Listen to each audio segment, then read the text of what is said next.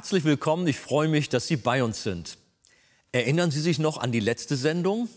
Dort haben wir über Jesu Gleichnis vom Weinberg und dessen Auslegung gesprochen. Doch um seinen Zuhörern die Aussage noch klarer zu machen, setzt er seine Rede mit einem weiteren Bild und Zitat aus dem Alten Testament fort.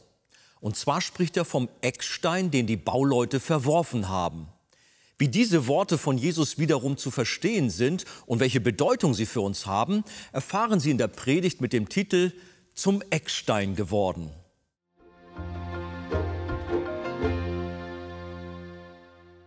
Wir stehen noch mal auf und wir lesen jetzt Markus 12 von Vers 10 bis Vers 12. Im Anschluss an das Gleichnis von dem Weinberg. Jesus sagt auch hier wieder zu den Pharisäern, habt ihr nicht auch dieses Schriftwort gelesen? Der Stein, den die Bauleute verworfen haben, der ist zum Eckstein geworden. Vom Herrn ist das geschehen und es ist wunderbar in unseren Augen. Da suchten sie ihn zu ergreifen. Aber sie fürchteten das Volk, denn sie erkannten, dass er das Gleichnis gegen sie gesagt hatte. Und sie ließen ab von ihm und gingen davon. Amen. Wir setzen uns gern hin. Also das Gleichnis vom Weinberg, das hat Jesus aus Jesaja 5 entnommen. Um dasselbe den Pharisäern nochmal weiter zu erklären, vertieft zu erklären, nimmt er jetzt ein Wort aus Psalm 118. Habt ihr nicht auch dieses Schriftwort gelesen? Der Stein, den die Bauleute verworfen haben, der ist zum Eckstein geworden.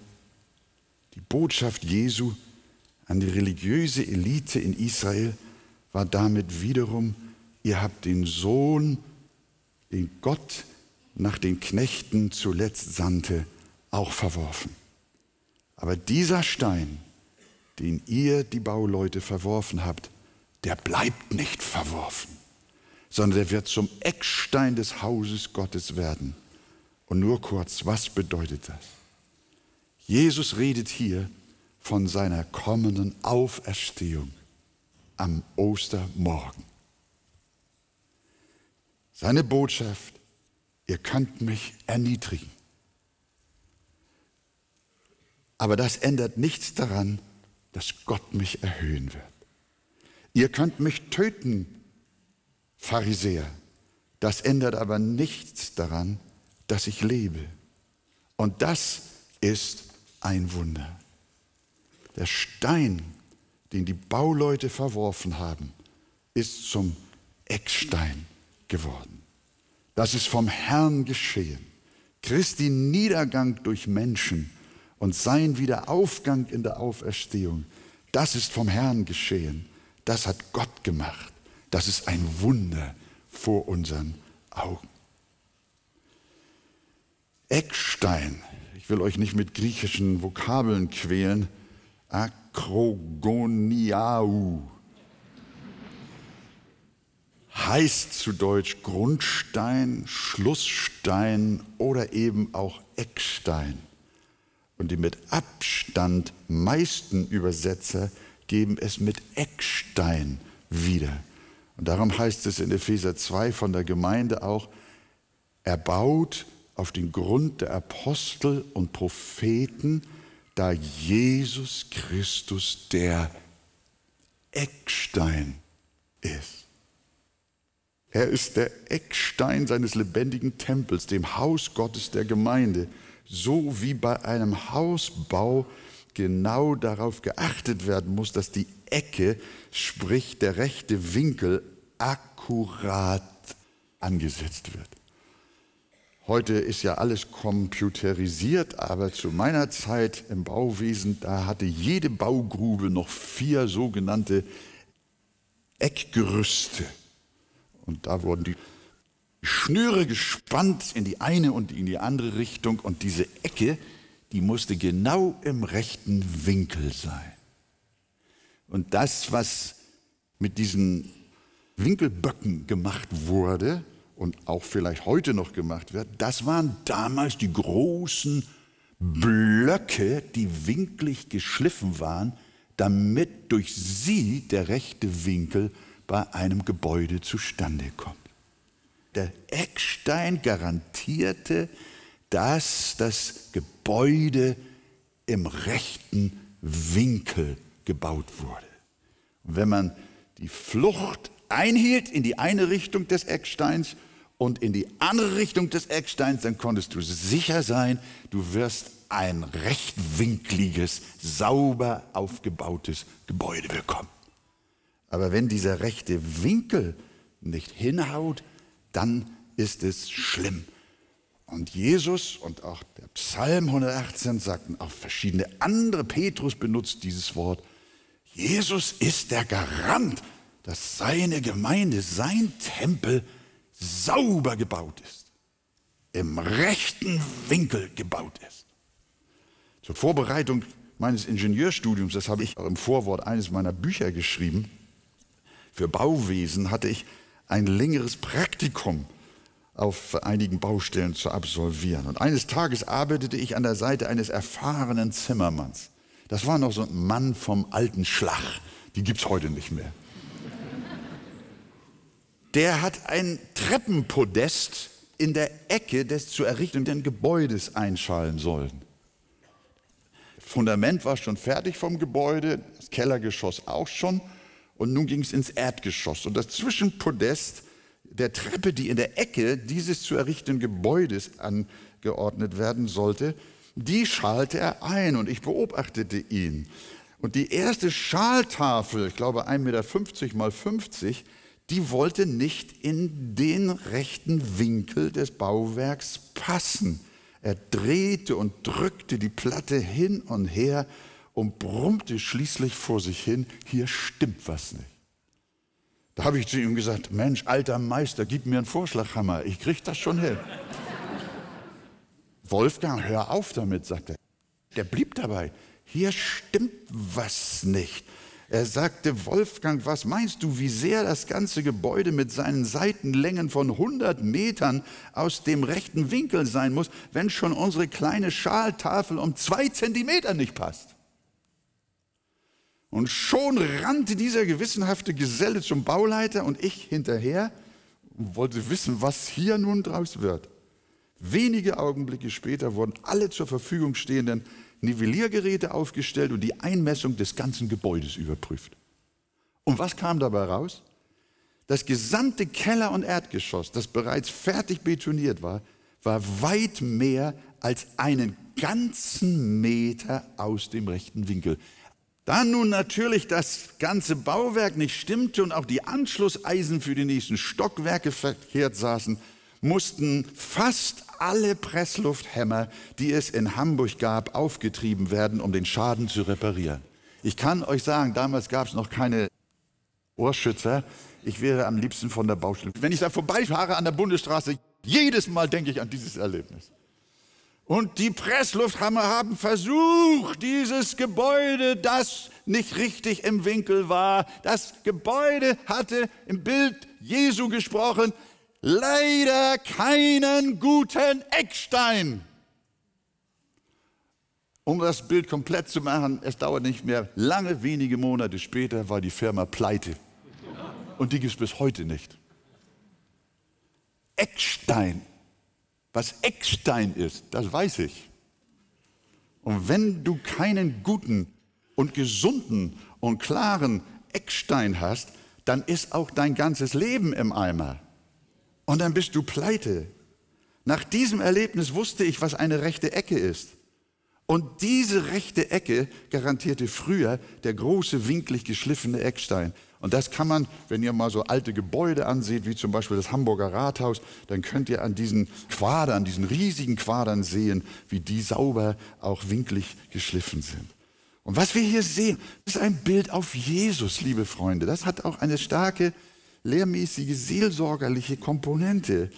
Durch einen solchen Eckstein wird uns ja bewusst, dass dieser Eckstein nicht nur dein Lebensgebäude sauber vermisst, dass es gelingt, sondern dieser Eckstein garantiert auch den Zusammenhalt des Gebäudes. Eine Ecke ist statisch früher viel wichtiger gewesen als heute. Denn die Ecksteine greifen tief in die Wände beider Richtungen. Das heißt, sie schaffen dem Gebäude Zusammenhalt und Stabilität.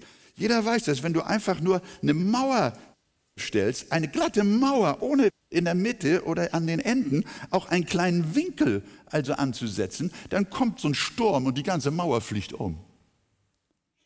Aber um diese Mauer zu stabilisieren, musst du einen Winkel ansetzen. Musst du Ecken konstruieren, Ecksteine setzen. Sonst kippt das alles um. Und das Gebäude hält nicht zusammen. Es ist wackelig. Und so ist Jesus auch der Verbinder zwischen zwei Wänden, nämlich Juden und Heiden. Sie sind durch den Eckstein Jesus eins geworden. Er ist der Stein in Israels Wand und auch der Stein in der Wand der Heiden. Hier ist nicht Jude noch Grieche, denn ihr seid allesamt einer in Christus Jesus. Ein Haus, ein Gebäude, verbunden durch den Eckstein Jesus Christus. Er bindet zusammen nicht nur Juden und Heiden, sondern auch Männer und Frauen, Brüder und Schwestern, auch Himmel und Erde. Er ist der Mittler zwischen Gott und Mensch, der Eckstein der Liebe, der uns eins gemacht hat mit dem Vater. Hörst du? Jesus ist das Zentrum, die Achse, das Herz unseres Glaubens, der Fixpunkt unseres Heils, das A und O, Anfang und Ende. Gelobt, gelobt sei der Name des Herrn. Und deswegen freue ich mich, dass unsere jährliche Konferenz Eckstein-Konferenz heißt. Das birgt eine Botschaft. Die Feinde des Kreuzes mögen toben und alles tun, das Wort Gottes zum Schweigen zu bringen. Aber es wird noch reden, wenn alle ihre Knochen schon im Grabe liegen. Sie werfen Christus auf den Schutthaufen der Geschichte. Sie versuchen es jedenfalls. Aber der allmächtige Gott denkt in seinem ewigen Ratschluss an ihn und hebt ihn mit seiner Rechten wieder auf und macht ihn zum Eckstein für alle Völker. Warum toben die Heiden so vergeblich? Und die Herren halten Rat miteinander wider den Herrn und seinen Gesalbten. Aber der im Himmel wohnt, lacht ihrer und der Herr spottet ihrer. Ich aber habe meinen König eingesetzt auf meinem heiligen Berg Zion. Amen. Ihr wollt ihn töten, wie die Propheten getötet habt. Ihr wollt ihn verwerfen, aber nicht mit mir. Ich habe ihn eingesetzt und das auch für immer in Jesu wunderbarem Namen. Und dieser Eckstein, der bewirkt eine wunderbare Anbetung. Ihr wisst ja, im Zusammenhang Psalm 118, da kommt dann ja auch in diesem Zusammenhang mit dem Eckstein, dies ist der Tag, den der Herr macht. Lasst uns freuen und fröhlich sein. Natürlich ist hier im Lied erst einmal an den Tag der Einsetzung des Königs in Israel zu denken, den der Herr aus Niedrigkeit dazu erhoben hat. Welch ein wunderbarer Gesang, wenn König David zum König eingesetzt wird. Dann hat Israel gesungen, dies ist der Tag, den der Herr gemacht hat. Aber vom Neuen Testament her wissen wir, dass dieser Satz im Psalm 118 nicht in erster Linie den alten Königen in Israel galt, die eingesetzt wurden und das ganze Volk sich freute, sondern wir wissen, hier ist die Rede vom König Jesus. Welcher Tag kommt uns dann in den Sinn, wenn von ihm die Rede ist? Von Menschen verworfen, das war am Kreuz.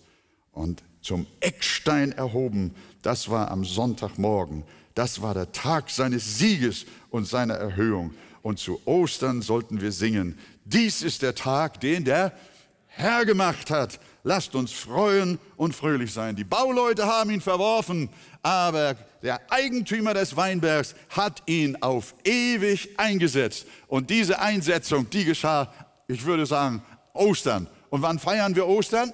Einmal im Jahr? Jeden Sonntag ist der Einsetzungstag. Heute ist der Tag des Herrn. Lasst uns fröhlich sein. Denn am ersten Tag der Woche war Jesus auferstanden. Darum, liebe Gemeinde, lasst uns den Herrn loben. Der Sonntag ist der König unter den Tagen, denn an diesem ist Jesus zum ewigen Eckstein erhoben worden.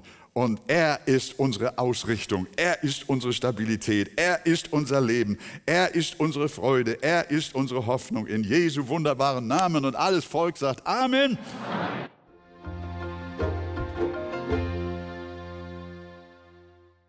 In der Predigt haben wir gehört, dass Jesus einen Abschnitt aus Psalm 118 zitiert. Dort geht es um einen Stein, der zum Eckstein geworden ist. Damit nimmt Jesus natürlich ebenfalls wieder Bezug auf seine eigene Person. Aber gehen wir noch mal einen Schritt zurück. Ja, Christian, wie kommt Jesus hier auf dieses Zitat? Es ist immer gut, wenn wir uns den Kontext ansehen. Kurz vorher hat Jesus ein Gleichnis gebracht, in dem er von einem Besitzer eines Weinberges spricht, der diesen Weinberg verpachtet, weil er außer Landes geht. Und er sendet seine Knechte, ein nach dem anderen, um von den Pächtern den Anteil zu bekommen, nämlich die Pacht. Mhm. Aber die jagen diese Knechte fort. Sie schlagen sie, dann kommt der nächste, einen töten sie und dann jagen sie sie weg, bis der Eigentümer des Weinbergs sagt, jetzt werde ich meinen eigenen Sohn senden, vor dem werden sie Respekt haben. Aber als sie den dann kommen sahen, sprachen sie zueinander, das ist der Erbe. Wenn wir den beseitigen, dann gehört uns der Weinberg. Also töteten sie am Ende sogar den Sohn des Weinbergbesitzers. Das ist der Kontext. Mhm. Und dann kommt Jesus und sagt, er bezieht sich hier auf Psalm 118, der Stein, den die Bauleute verworfen haben, der wurde zum Eckstein gemacht. Also, das heißt, er spricht hier von dem Sohn, der verworfen ist. Mhm. Und letztlich meint er sich selbst. Und die Weinbergpächter sind in dem Gleichnis die Pharisäer und Schriftgelehrten, die Hüter Israels, die aber die Propheten, also die Knechte des Besitzers, weggejagt haben und am Ende sogar dafür sorgen, dass der Sohn getötet wird. Also letztlich spricht Jesus hier über sich selbst, aber auch über die Rolle von Israel und den religiösen Führern. Mhm. Also Jesus zitiert Psalm 118, Eckstein. Was ist eigentlich ein Eckstein? Welche Funktion hat er? Ja, also ein Eckstein ist in einem Bauwerk ein ganz wesentliches Element. Besonders in früheren Zeiten hat man dort sehr viel Wert drauf gelegt. Zum einen kann er ein Fundamentstein sein, das heißt, das Gebäude steht auf diesem Eckstein. Der Eckstein ist ein Stein, der das Bauwerk im Winkel hält. Das bedeutet, er sorgt dafür, dass es keine Abweichungen gibt. Denn wenn an einer rechtwinkligen Ecke nur ein kleines bisschen die Mauer aus der Flucht ist, dann wird das am Ende sich sehr, sehr negativ auswirken. Und er verbindet auch. Er verbindet zwei Mauern, wir wissen, dass wenn wir nur eine Mauer hinstellen und der Wind kommt, dann kippt sie um. Aber es muss eine Verbindung, einen kleinen Stummel geben, der zur Stabilität und zur Aussteifung dient. Mhm. So spricht der Bauingenieur, der ehemalige. Aber wenn nun Jesus dieses Bild auf sich selbst bezieht, welche Bedeutung hat das für ihn persönlich? Ja, also einmal ist Jesus natürlich das Fundament, wie der Eckstein auch ein tragender Stein. Er trägt das Glaubenshaus, er trägt die Gemeinde, er trägt auch den einzelnen Gläubigen durch Stürme hindurch. Er ist der Fels. Mhm. Dann ist Jesus als der Eckstein auch der, der die Richtung vorgibt. Die Richtung des Baus. Er sorgt dafür, dass die Gemeinde, die gegründet ist auf Christus, dem Eckstein, auch zu einem Gebäude wird, was wirklich sauber seinen Zweck erfüllen kann und nicht eine Ruine wird, hm. die am Ende kollabiert, weil eine Mauer nicht an dem Ort ist, wo sie sein sollte. Und Christus ist der Eckstein in der Hinsicht, dass er auch verbindet. Er verbindet. Wie zwei Mauern verbunden werden, so verbindet er Juden und Heiden. In Christus sind wir eins. Er verbindet Männer und Frauen. In Christus sind wir eins. Er verbindet arm und reich. Er verbindet Nationalitäten, mhm. egal welchen Hintergrund wir haben. Christus ist der Verbinder. Und das Wesentliche ist, er verbindet Himmel und Erde. Er verbindet den Vater und den Sünder. Er ist der Eckstein.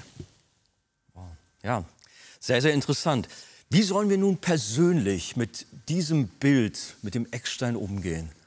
Ja, es ist der Stein, den die Bauleute verworfen haben. Und das ist ja bei Christus auch so deutlich geworden. Man hat ihn ans Kreuz geschlagen. Dieses Verwerfen, dieser Stein, der verworfen wurde, ist ja sein Kreuzestod. Aber dieser Stein wurde von Gott, dem Vater, zum Eckstein erhoben. Wir können, so wurde es auch in der Predigt genannt, wir können darin die Auferstehung Christi sehen. Was mache ich jetzt damit? Es gibt nur zwei Möglichkeiten. Entweder ich verwerfe, genauso wie die Pharisäer und Schriftgelehrten damals, diesen Eckstein. Mhm. Aber wehe mir.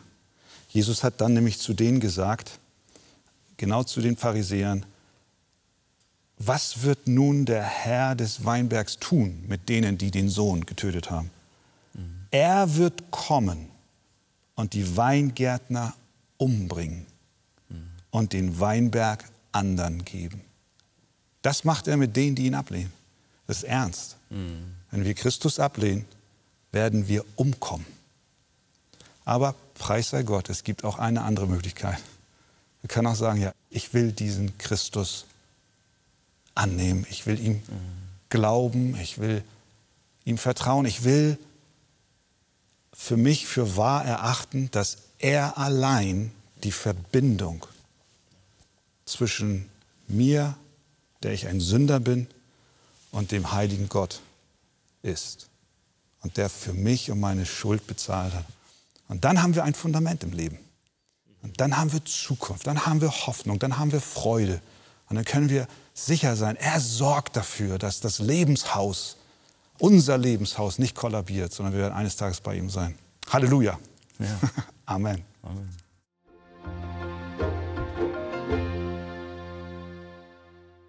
Jesus ist der ewige Eckstein. Er ist unser Leben und er ist unsere Hoffnung.